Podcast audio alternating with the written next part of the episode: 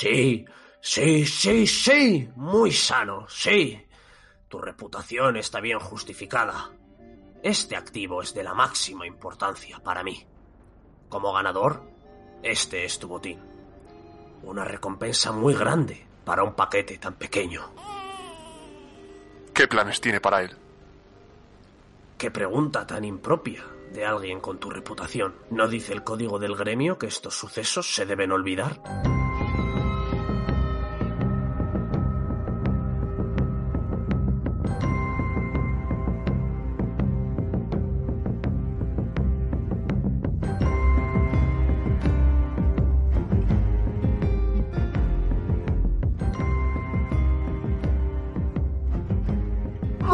Buenas, aquí Bakion y Puluku en papel y pantalla, el programa que da al entretenimiento.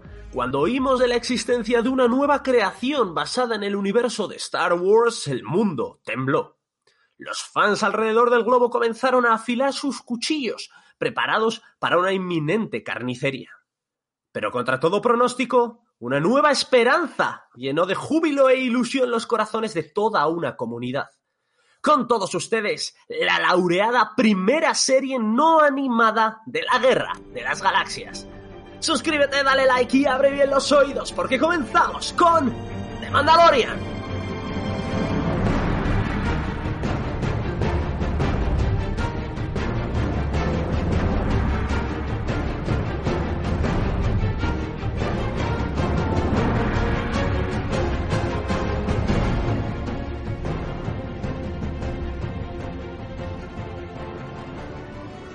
Como ya sabéis, el mundo del papel y de la pantalla es amplio. Y a la vez caro. Aporta mensualmente la cantidad que decidas y te convertirás en un Cultureta honorífico. cero publicidad y episodios en primicia. Y con todos ustedes, señor Poluco. Una semana más, seguimos por aquí. Atentos, culturetas, porque se viene final de temporada. Vagón, ¿qué tal estás? Pues estoy muy ilusionado con ese final de temporada, puesto que vamos a hacer algo un poco más especial y porque hemos hecho un añito lleno de podcast, lleno de buenos momentos y llenos de semanas. Contigo, cariño. Eso es, eh, final de una temporada que ha durado más de la cuenta, porque empezamos en esto hará ya un año y unos meses, ¿no? En mayo. En mayo. Estamos a finales de junio del año 2020. Vamos a terminar. Quedarán un par de programitas por ahí. Igual hay alguna sorpresa. Sí. Pero hoy de lo que venimos a hablar es de otra cosa, ¿no? Esto es un adelanto que os hacemos porque os queremos demasiado, culturetas. Pero ¿de qué venimos a hablar hoy, Vagón? Pues me agrada que me despida decir esto porque lo que vamos a hablar es un poco de unos datos técnicos de este Mandalorian, el Mandaloriano, que puede haber gente que no sepa qué es esto del Mandaloriano y le venga bien saber algunos datos un poco más técnicos. Tenemos algún tema de, de diseño de imagen incluso y la banda sonora, como siempre hablamos, aparte de otros datos más breves. Pasaremos después a la sección subjetiva a Lago Sibilis, donde diremos lo peor y lo mejor de esta serie. Seguimos La Voz del Pueblo, ese momento en el que Puluku afila su machete y empieza a criticar a las críticas que emiten nuestros culturetas en redes Bueno. sociales. Últimamente poco machete saco ya, ¿eh? Yo creo que me estoy relajando demasiado. Te dejo continuar. Sí, te estás relajando mucho.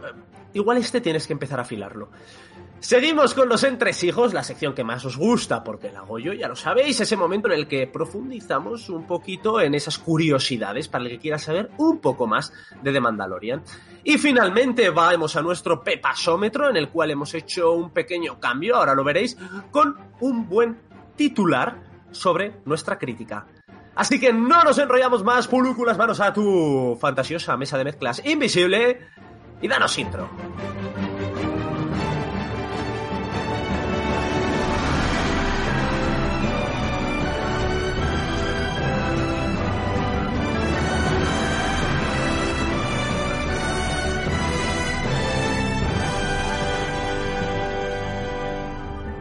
Parece, Vagón? ¿Qué te parece si empezamos un poquito hablando dónde se puede ver, eh, qué es esta serie, los episodios que tiene y luego ya, como siempre hacemos, nos cuentas tu argumento, ese argumento con voz melodiosa y de cuento que tienes. Pues me parece eh, wonderfuloso.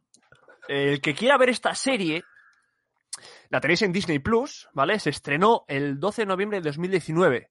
¿Qué pasó? Que los, los pobres, ¿no? Españoles, Tuvimos que esperar un poquito más hasta el 24 de marzo para verla, ¿vale? 24 de marzo, fecha en la que se estrenó también Disney Plus en España. Eso es. Y además fue una, Con un ofertón. Sí, fue un ofertón, 60 euros al año podría ser, y encima que podías compartirlo como hace- se hace con Netflix, con diversos compañeros o lo que sea, para generar diferentes perfiles. Fue un ofertón, lo pillamos ahí nosotros.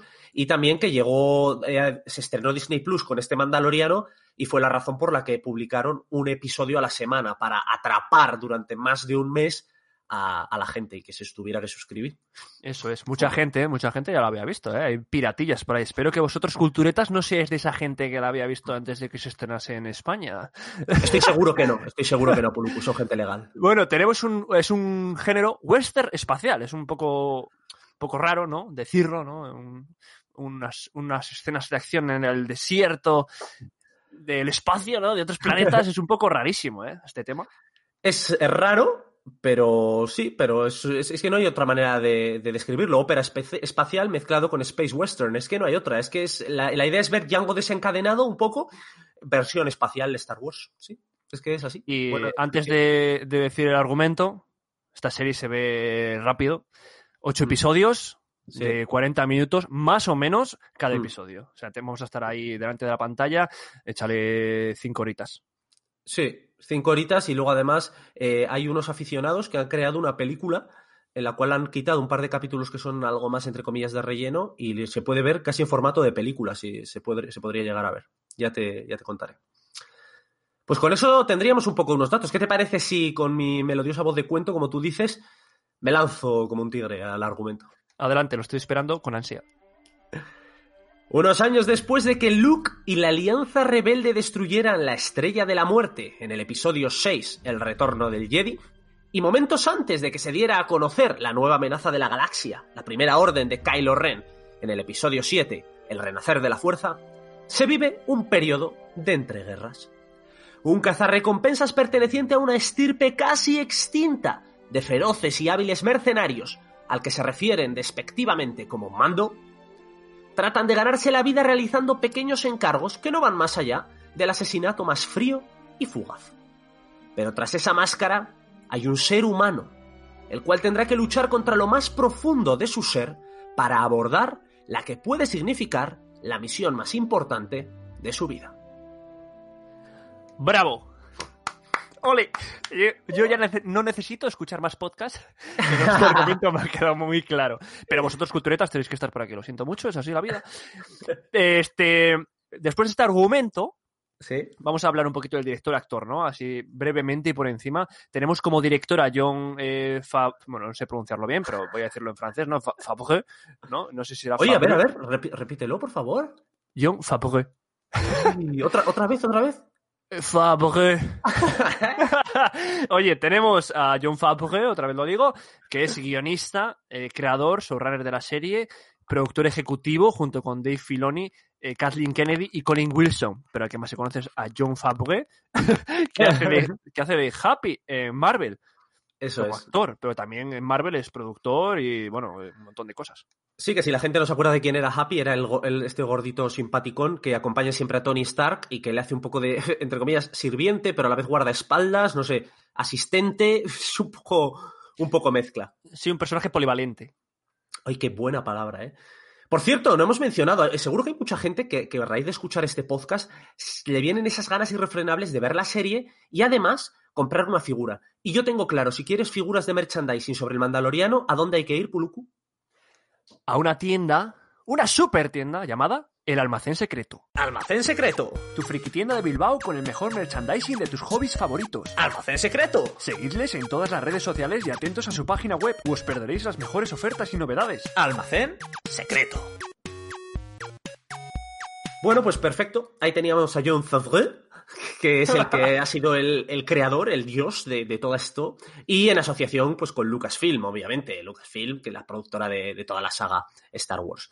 Y bueno, lanzándonos un poco al tema de actores, tenemos dos principalmente, porque el otro es el famoso, famosísimo ya Baby Yoda, esa carga que hay que proteger a toda costa, costa, a toda costa, a toda costa, esa, ese animatrónico o ese rojo. Animatrónico.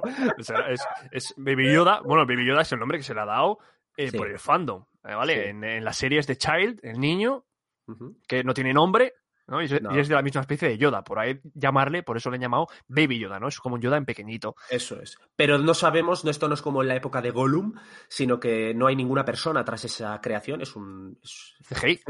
CGI, efectos gráficos de lujo.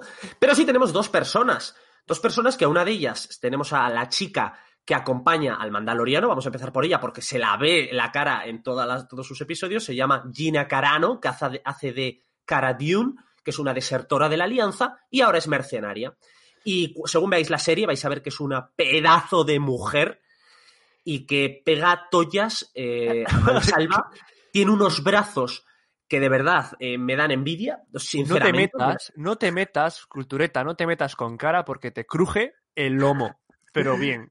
Te cruje el lomo y efectivamente es así porque es ex luchadora de MMA, artes marciales mixtas, y se la nota. Ah, Me parece maravilloso ese personaje y luego hablaremos un poco, pero me encanta esa visión de, de mujer luchadora que han metido aquí con, con Cara Dune, ese personaje. Y luego tenemos otro personaje que de sobra conocido, sobre todo para los amantes de las series como tú, ¿no, Puluku?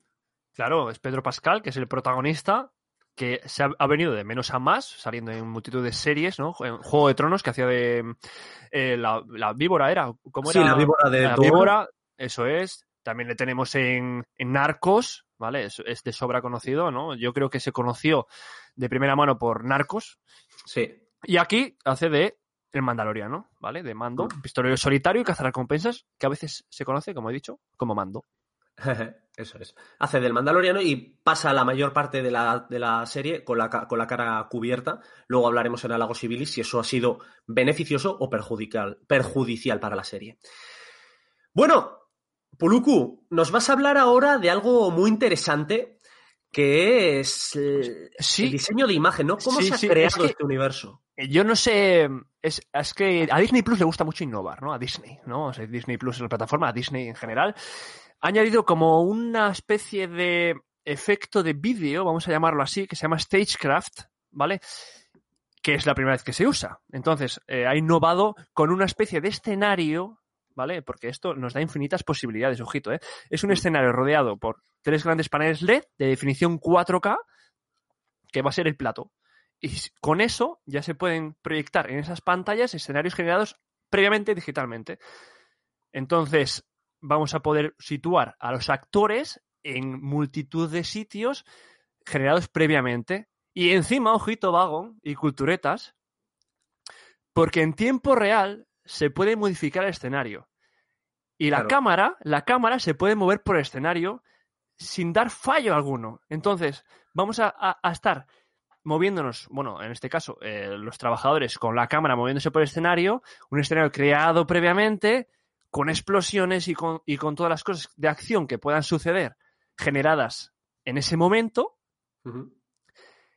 Y encima, encima, que esto es muy importante, iluminación propia, porque los LED dan iluminación propia, y encima, y encima, sigo con el encima, eh, se puede crear también luz artificial. Entonces, vamos a, a generar un, en este caso, eh, estamos hablando de Mandaloriano, que tiene una multitud de planetas, ¿vale? Generan multitud de escenarios diferentes en el mismo lugar.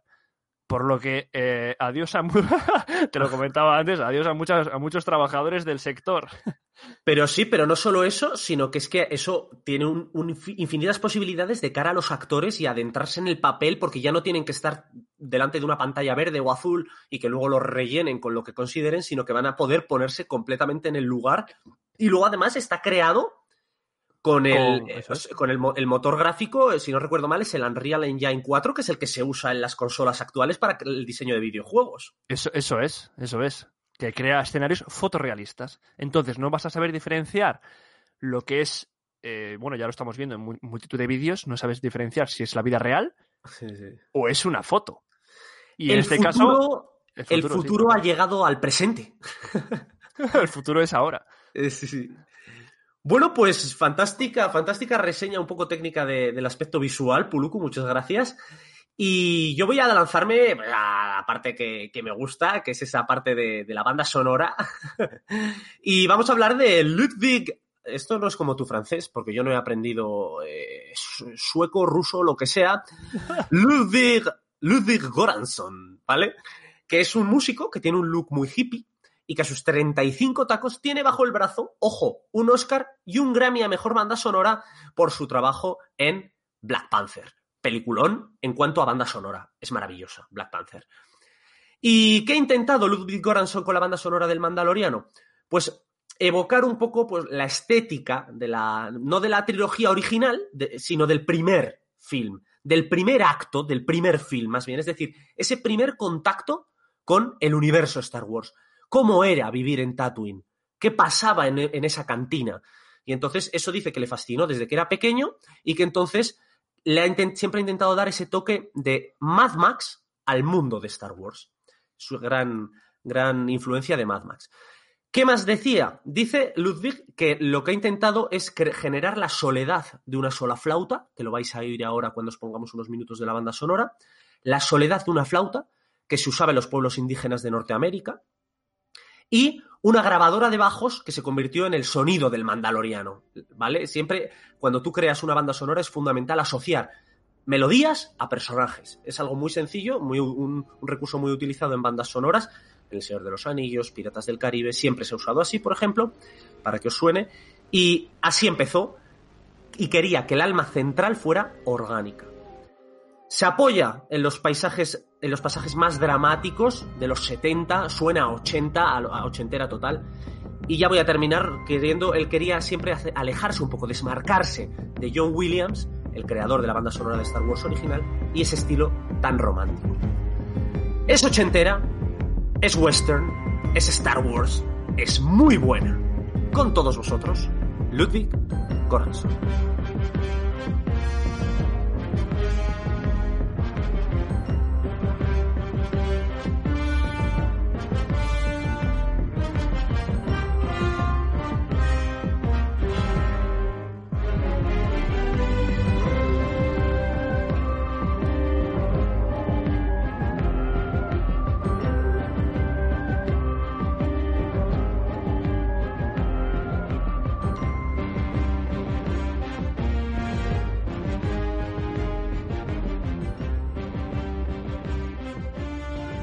Ahora sí que sí, ese momento que estaba esperando para debatir contigo, Puluku, que es lo que te ha parecido a ti lo mejor y lo peor de esta serie. Vamos con halagos y bilis.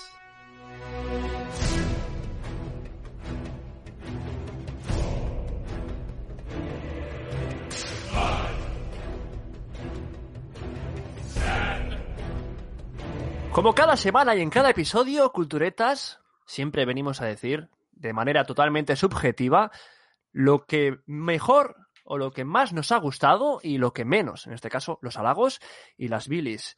Y si quieres, Vago, yo ya te lo adelanto, yo tengo más halagos que bilis.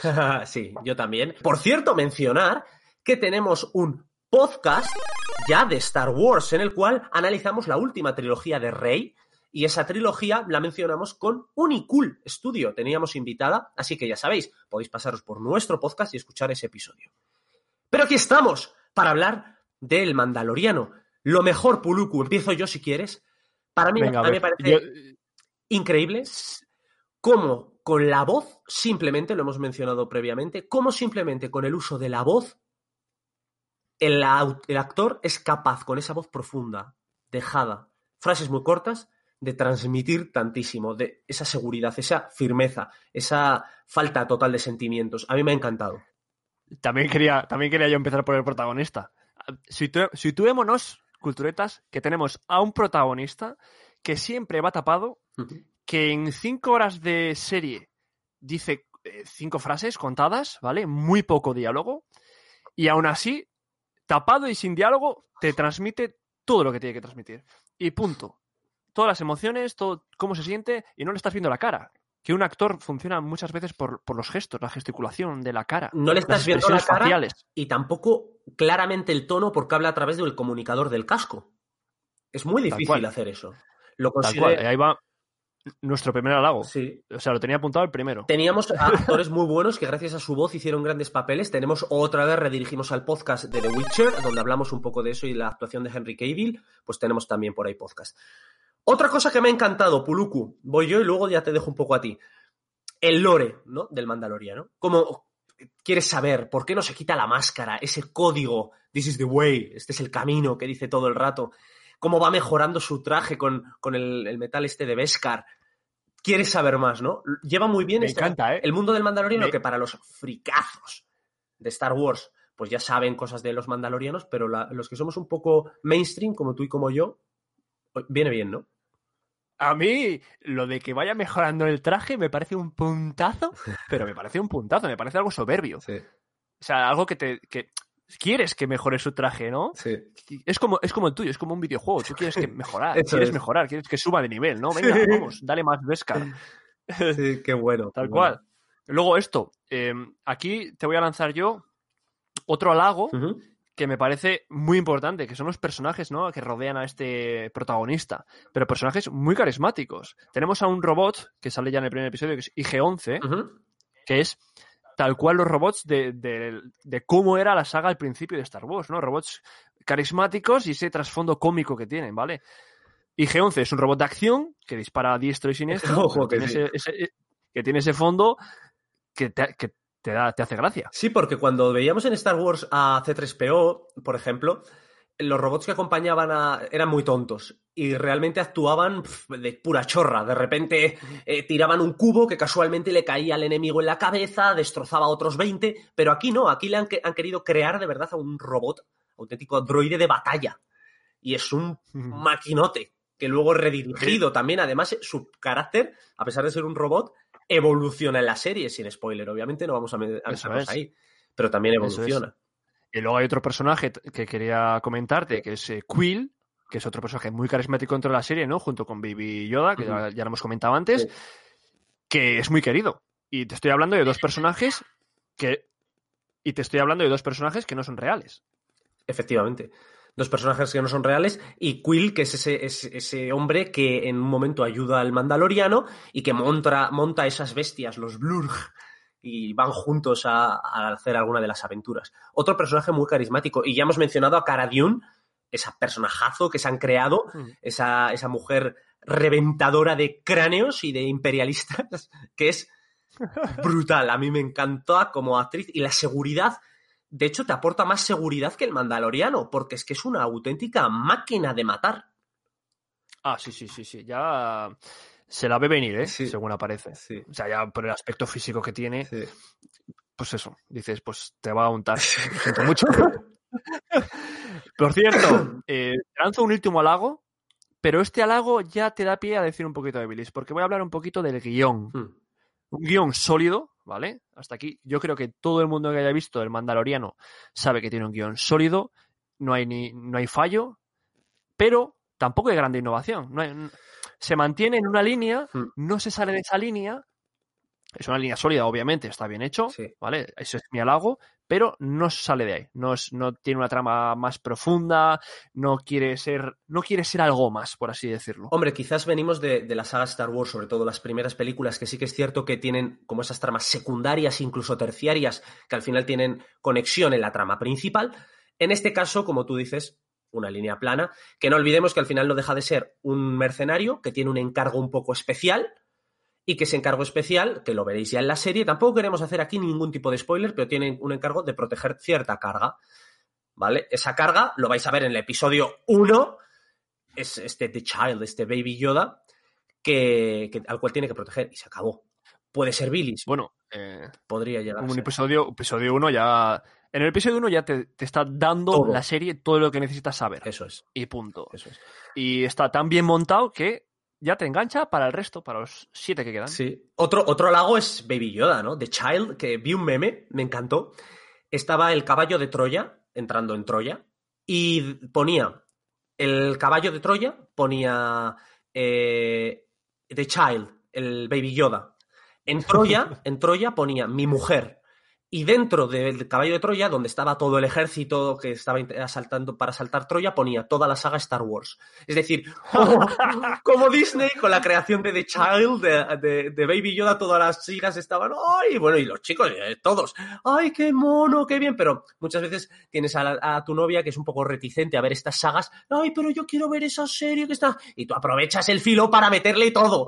Episodio 1, 2, 3, 4, 5, 6, 7, 8 y 9. Eso, me- eso me suena que lo has hecho tú, ¿no? Puede ser. ha sido mi gran filón. Es como una entrada, una entrada para empezar ya toda la saga completa. Eso es, eso es tal cual. Y bueno, podemos hablar de muchos halagos más, pero voy- vamos a meternos un poco en la bilis. Y es que yo creo que hay un par de episodios que son los que te comentaba en la versión esta de película que han hecho algunos fans.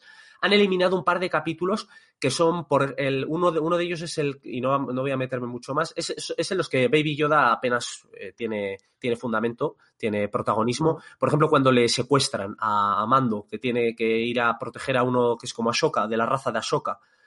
Hay uno de los episodios, digamos, que son un poco más de relleno, que son ajenos a la trama. Y que creo que podrían haberse integrado de alguna manera muy sencilla con la trama. No hace falta que todo esté y que la trama vaya a saco.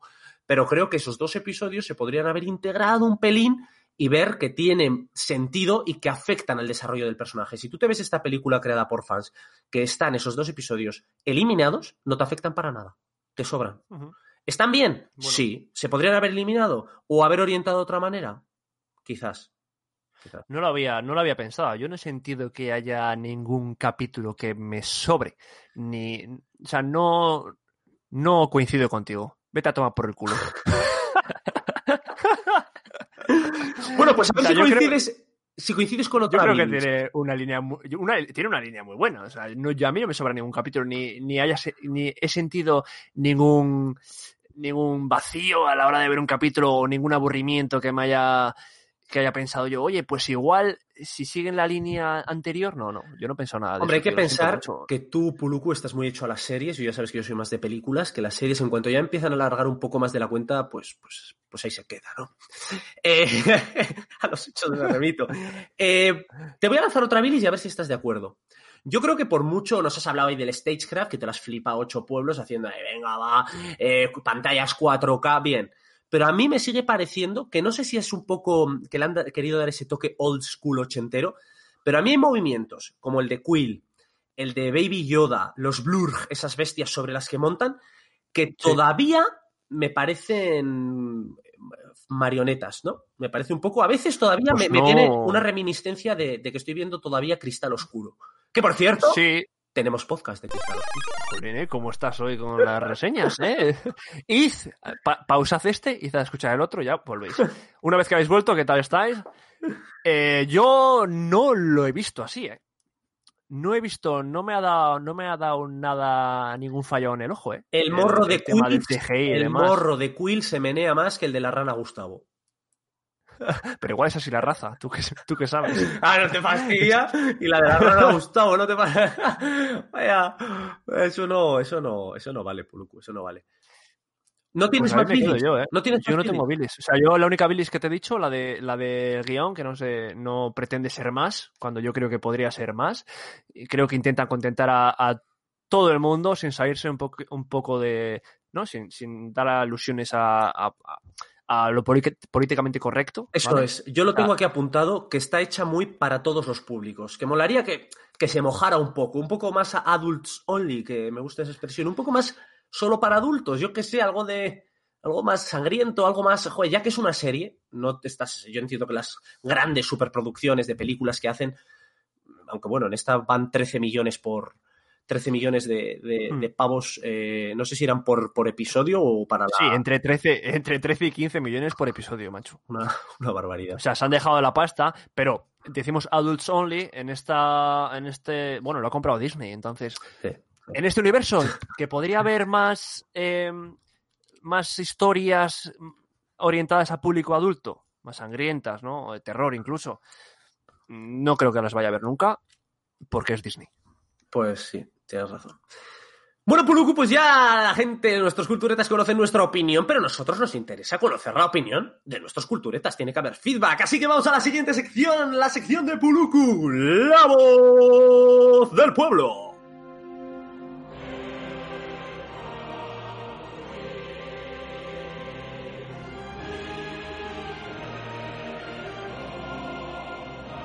No sé si estabas presentando mi sección o un combate de la WWE. Pero bueno, encantado de hacer esta sección una semana más, ya de las últimas. Como siempre os digo, culturetas, atentos a las redes sociales. Twitter e Instagram, sobre todo, que ahí lanzamos la pregunta, lanzamos el tema del que vamos a hablar para que vosotros podáis participar en este momento, en la voz del pueblo. Entonces, todos los comentarios que nos habéis dejado, de entre todos ellos hacemos una selección y vamos a hablar un poquito de lo que opináis. Lo primero, lo primerísimo, es una encuesta que se lanzó en Instagram, ¿vale? ¿Qué, qué opináis, no? Os dimos una serie de datos, ¿no? Una serie de notas, ¿no? Entre uno y, uno y dos pepasos. ¿Cuántos pepasos les de vosotros? ¿Tres pepasos? ¿Cuatro pepasos? ¿Cinco pepasos? Bueno, la mayoría de vosotros ha elegido cuatro pepasos, ¿vale? Y tenía una pequeña acotación, los cuatro pepasos. Esto es obra aquí de, de Vagon, que hace unas, unas cosas muy extrañas. Qué buen rato pasé, quiero un Baby Yoda. Pues aquí la mayoría de los culturetas quieren un Baby Yoda. sí, es así. ¿Lo podrán tener? ¿Lo podrán tener? Ya veremos. Ya ver... Uy, qué, qué buena. Ya veremos, ¿eh? ¿Cómo has dejado caer un posible sorteo, eh? ¡Uy! ¡ah!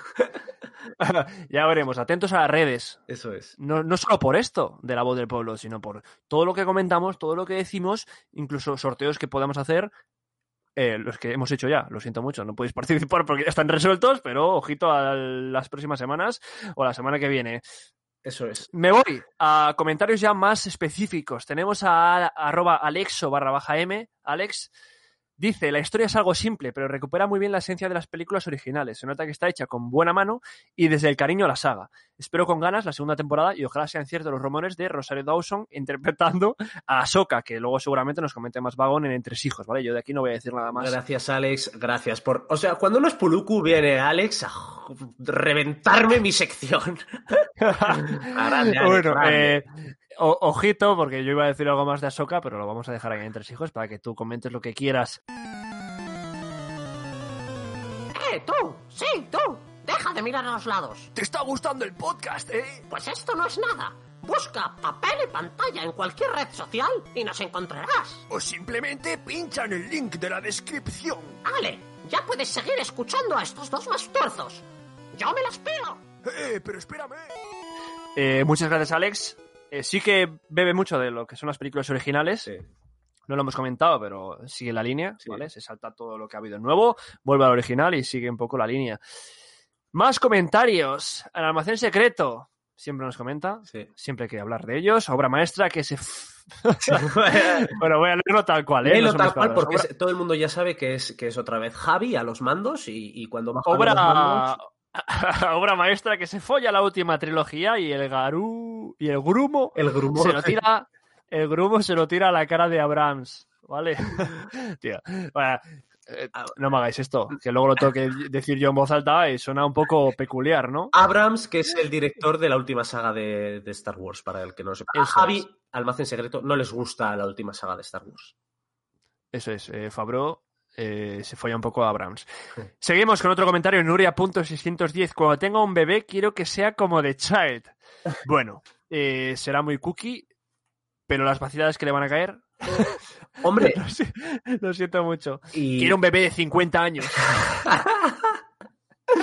según salga de la barriga dice, eh, hola papá. Hola, dame un purito. Soy el dandy. Sigo otros dos comentarios y ya acabo. Álvaro CR nos comenta. Cuando una historia está bien contada, no hace falta ponerle muchos adornos, ganas de más. Obviamente, como hemos hablado, un guion muy sólido, no hace falta irse por las ramas Eso y es. ha hecho una historia muy entretenida. Igual muchas veces, razón muchas veces la clave está en no fallar.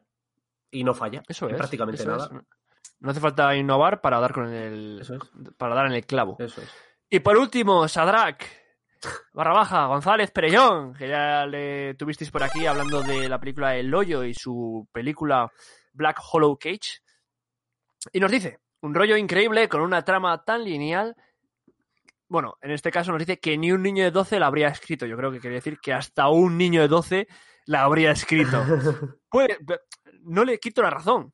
Puede, puede ser, ya lo hemos hablado, no, no va más, ¿no? Por ejemplo, tenemos el comentario de Álvaro diciendo que le ha encantado que no haya adornos y el comentario de Sadrak que quería más, ¿no? Quería más innovación. Claro. Bueno, yo creo que, aunque, aunque haya comentarios tan, dis- tan dispares, por eso los he elegido, Sí, sí, Está muy bien. la historia es muy sólida. Mm. Y hasta aquí la voz del pueblo. ¿Ha sido breve? Sí. ¿Ha sido entretenida? Sí. Luego, yo lo siento, Lo siento, culturetas, porque ahora después las siguientes secciones entre hijos. O sea, sé que queríais más de esto. Sé que la, la sección de Vagon deja un poquito que desear, ¿vale? Sí que mejora, sí que mejora, porque, porque lo habla él y él habla bien. Pero hasta aquí me quedo, aquí no digo nada más. La voz del pueblo se terminó. Atentos a redes sociales, vuelvo a repetir que hay multitud de cosas. Y nos vamos a la sección que bien decía, llamada Entresijo.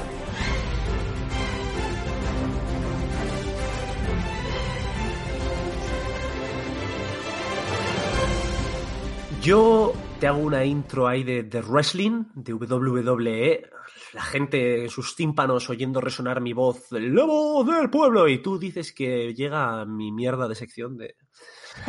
Entre hijos, Puluku. Muchas gracias, compañero. Bueno, pues vamos a comenzar con esta sección, las curiosidades de The Mandalorian, algunas de ellas. Y es que la primera es, es, que se apoyaron en unos cosplayers. Cosplayers son esas personas que se dedican a disfrazarse de personajes. Hay cosplayers que son auténtica barbaridad, son una auténtica barbaridad y hacen disfraces con unos materiales muy cercanos a los de, los que se usan en atrezo de las películas o las series. Es el caso de estos cosplayers llamados Legion 501, la Legión 501, y cuando necesitaron algunos Stormtroopers, soldados del Imperio, para hacer esta serie, pues John eh, Favreau se apoyó en estos cosplayers y les dijo, venid para acá que necesitamos alguno. Y gracias a ellos pudieron hacerse algunos de los Stormtroopers que aparecen en plano. Algo curioso. Oye, eh, ¿te imaginas que, que, estamos hablando del director, guionista y demás, hablándolo en francés, pero en verdad es John Fabre o John Fabras? John Fabras. Bueno. John, Fa Fabras. No creo que John Favreau eh, vaya a escuchar este podcast, pero bueno. Sigue, sigue con esos entresijos de John Fabras. Sigo. Bien, tengo aquí una de teorías sobre, sobre Yoda, ¿no? Hay una teoría, por ejemplo, que dice que no es Yoda. Esta es la más afianzada. ¿Por qué? Por edad. Tiene 50 años. Esto está ambientado, como hemos dicho, en, una, en un momento de la trilogía, de la trilogía, no, del, del Star Wars verso, en el cual no encaja que sea Yoda. Es de la raza de Yoda. Pero si no, es como si tú ves a un bebé por la calle, un bebé eh, eh, por ahí, y dices, no, este es de Burgos. Este bebé es de Burgos. ¿Pero por qué va a ser de Burgos? Es, es, un bebé humano en general, ¿no? Pues esto es lo mismo. No es Yoda. Esa es la primera teoría. Pero hay otra que dice, y aquí viene, es que la gente está muy loca. En uno de los planos se ve a un doctor que aparece como de refilón y que lleva un símbolo en su bata parecido a la de los clonadores de camino, que es el lugar donde se crean a los clones en las películas de Star Wars. Y dicen que, ¿y si The Child es un clon de Baby Yoda? A ver, aquí hay dos.